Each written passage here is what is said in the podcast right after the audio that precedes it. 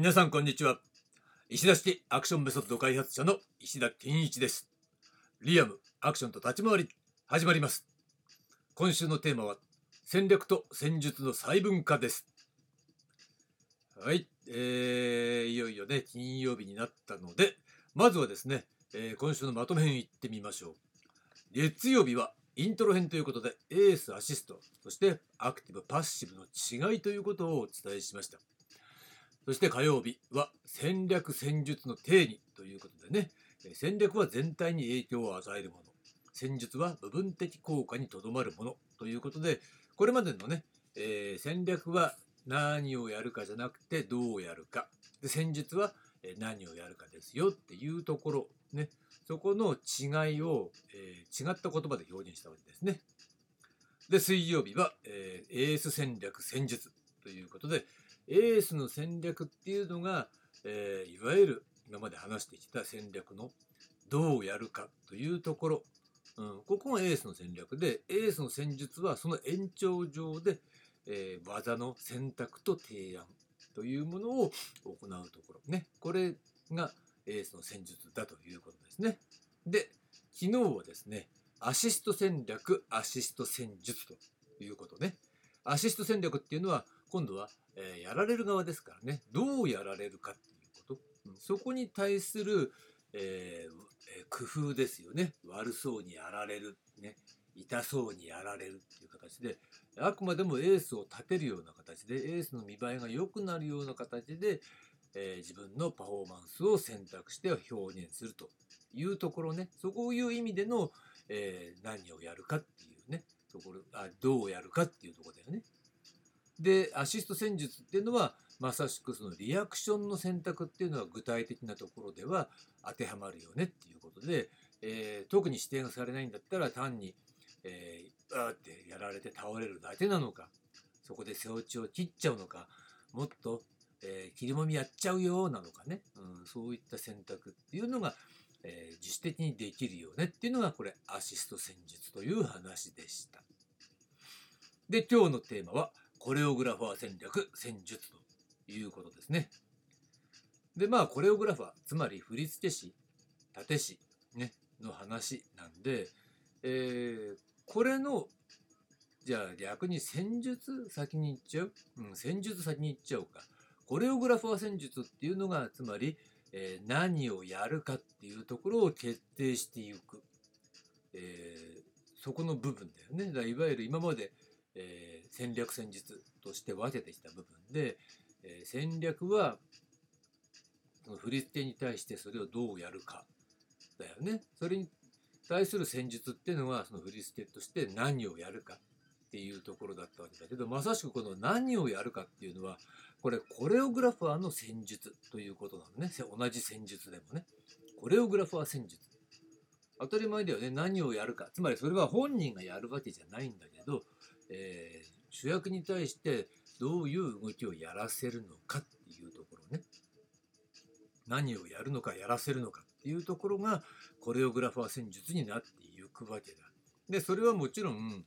えー、もっと言えばそれ技とかの選択だけじゃなくて実際は動きを通したドラマの構築だよね。やっぱりそこにストーリー性がないとさ単に技を出し合ってるだけだと面白くも何ともないっていう形で、まあ、今のプロレスがさ最近ねこのプロレスファンの私がプロレスを見なくなってしまったわけなんだけどまさにあんまストーリーがない技の出し合い。技出してやられた。次今度また反対に技出してやられた。っていうね。技のかけっこみたいな感じになっちゃってるから面白くないなと思うんだけどやっぱそこにストーリーがないとね。どうやって、えー、相手を弱らせていってフィニッシュに持っていくかみたいなこと。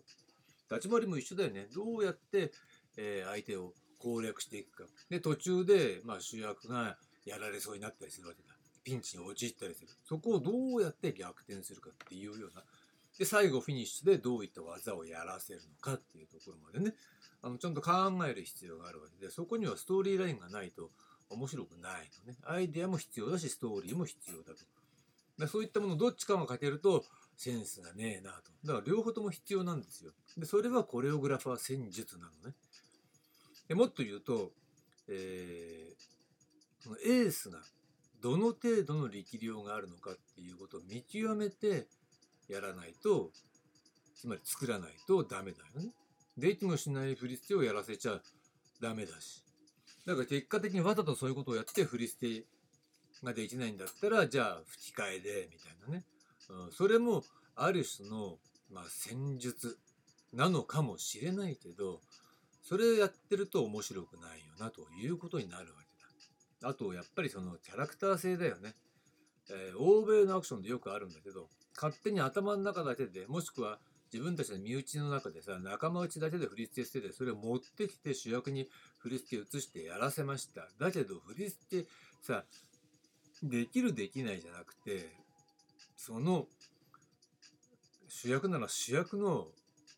キャラクターに合ってない振り付けをやらせちゃったりさ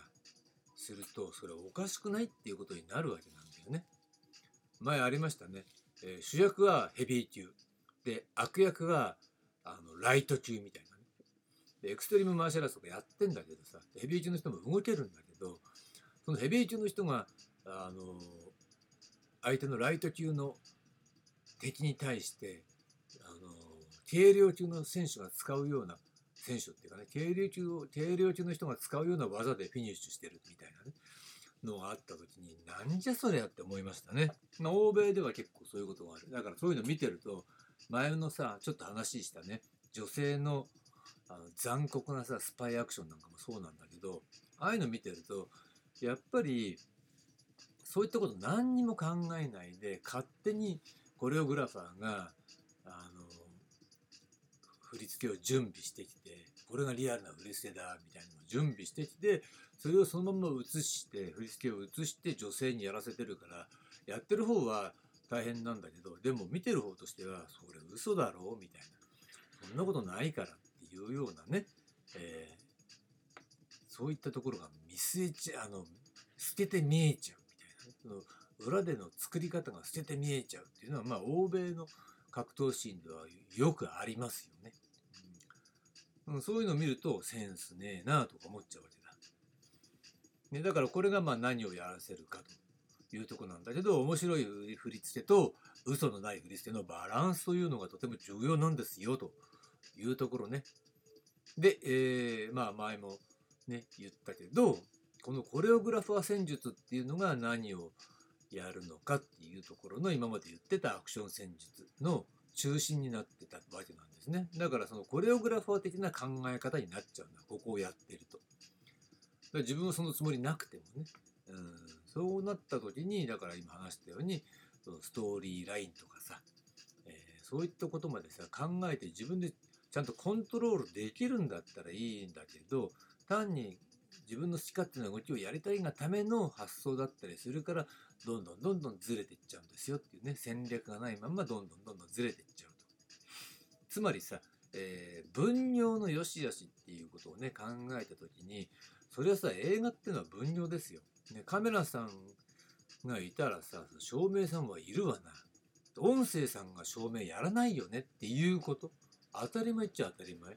コレオグラファーだっていていいんだよ、たけしだって。それは分業じゃないのね。うん、だからアクションの根幹にあるのは、その出演っていう意味において、その俳優が危険なシーンとかね、高度な身体能力が要求されるシーンも全部自分で演じるっていうねその完全自演っていうのはさあのスタッフの領域をまたいでやれっていうことじゃないんだよね。あのスタントマンの仕事自分でやりま俳優が主演俳優がやりますっていう話をしてるわけじゃないわけだ。でしょ？例えばさまあその映画の中で自殺を人が自殺をするシーンがあって上からビルから落っこちるシーンを撮ります。あでもあそのスタントシーンも僕ができるからやりますって主演俳優やらねえよっていう話ね。そこはね、あの、スタントマン使えばいいわけだよね。っていうようにさ、だからそれは、その、なんだろう、スタッフとしての分野をまたがってるってことでしょ？そういう意味じゃないから。だから重要度が全然違うわけね。うん、で、振り付けっていうのは、立っていうのはいていいわけだ。いてよくてなおかつそこで、えー、振り捨てられたものをどう自分で料理するかっていうのがどうやるかっていうことでそこにアクション表現の基本があるわけなんですよ。でそこが基準なの。でそれを分かってない人、うん、特に子供賞出身者は自分ですぐ手つけちゃったりアマチュアは自分で振り捨てすぐ自分でやっちゃったりするからねだからそこに基準があるってことを知らないから、えー、間違った方向に行っちゃうんだよねつまりそういう、えー、立石がつけた振り付けをどうやるのかなって自分で料理して表現するっていうことによって鍛えられていくわけだアクション表現がね、うん、だからそこの訓練を受けてないもしくはそこの秘密っていうかさ方法を知らない人っていうのは全部自分でやっちゃってたら絶対にあのうまくならないから成長しないからっていうことなんですよ。でそこに関わってくるのがコレオグラファー戦術としてのその立師の戦術だよね。だからそこは立師の領域なんで基本的には、え、アンタッチャブル、ね。プレイヤーとしてはアンタッチャブルでいいんですよ。うん、触らなくていいところなんですよっていうことね。で、えー、順番が逆になったんだけど、えー、じゃあコレオグラファー戦略の方ね。戦略はですね、えー、じゃあ何なのよって、コレオグラファーに戦略ってあるのかなってことなんだけど、これはあります。これは、えー、主役に対してどうかっこよくやらせるかっね。つまりさ、お手本を見せるわけだ。主役ができなかった。ここでここでバーンって殴った後、ここでこういう格好しろとかね。ここでガーって切った後、こういう形にしろとか、こう構えろとかね。そういうところを単に振り付けとしてつけるだけじゃなくて、お手本を見せないとダメなのね。で、そこのお手本に説得力があって、なるほどと。かっこいいなというところね。うん、単なる、見た目は単なるおっさんなんだけど、パーンって動いて構えたらかっこいいわみたいな。そこの説得力がまず大事なんだ。説得力があるから、なるほどね、じゃあ真似すればいいんだっていう形で、えー、ね、できない俳優であればあるほどそれを真似してお手本にして、えー、なるべくかっこよくやるように努力するというようなことね。いずれにしても、そのお手本として、あの振り付けの中でね、え、どうかっこよくやるのかっていうことを見せる。で、自分のパフォーマンスとしてお手本として見せる。振り付けとしても表現する。っていうことなんだよ。逆にね、あの、アシストの方が不十分だったら、どうやられればいいかっていうこともそこで指示する、表現する、お手本を見せるっていうようなことまでね、やってもいいわけだよね。まあ、必要ならばやる必要があるわけですよ。というわけで、えー、コレオグラファーにも戦略があって実はここはとても重要そのコレオグラファーになる資格がある人って私が考えるね部分としてはこの、えー、お手本を見せることができるかどうかっていうことは一つの基準になると思いますよ。技術的な部分ね振り付けをつけることができるとかねそういうさ仕事の部分での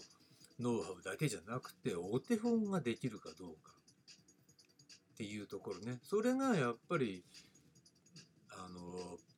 プロとアマとかね一流と二流を分ける境目なんじゃないかなってここに説得力がないとなし崩しになるしここで説得力のない人がやってるアクションはろくなもんじゃないねっていうのはこれ経験上私はそう感じています。そういった意味ではやっぱりあの選ばれた人だけがえー、こういうコレオグラファーね立て師っていうのはやるべきなんじゃないかな、うん、そうじゃないところから、えー、始めちゃう人が多くないなってきたっていうのがちょっと間違った方向に進んじゃっているっていうね。つまり戦略がお隣になってきてるっていうことの裏付けでもあるんじゃないかなと思いますよ。戦略アクション戦略の部分ね。エース戦略の部分に対する理解がない人たちが、えー、コレオグラファーをやるっていうこともだって自分ができないんだったらエースに伝えることができないじゃないっていうこと育てることができないじゃないっていうこと。でそれの代わりに写実性を持ってきたらなおさら育つ土壌がなくなっちゃうじゃないみたいなところね、うん、そんなところがまあこのアクション戦略戦術っていうものをねこう細分化してお伝えするっていうことのね意味なんですよ。それは、え、逆に考えたら今話したように、え、なぜアクション表現がね頂点を極めたはずなのに衰退して表現としては衰退しているのかっていうこと。でじゃあそういったものをもう一回取り戻すためにはどうしたらいいのかっていうことの一つの答えとしてねこう戦略と戦術を細分化してそれぞれが、えー、かっちりとあの何をやるのかっていうことを明確にした上で、えー、きちんとそれぞれのポジションの人たちが遂行していくっていうことそれを全部クリアすればそれアクションっていうのは、えー、前世紀のね輝きを取り戻すだろうというふうに私は考えているわけですね。まあ、そんなわけで、えー、今日のテーマコレオグラファー戦略戦術の話でした。ではこれにて、えー、今週のテーマ戦略と戦術の細分化終わりです。はい、ありがとうございました。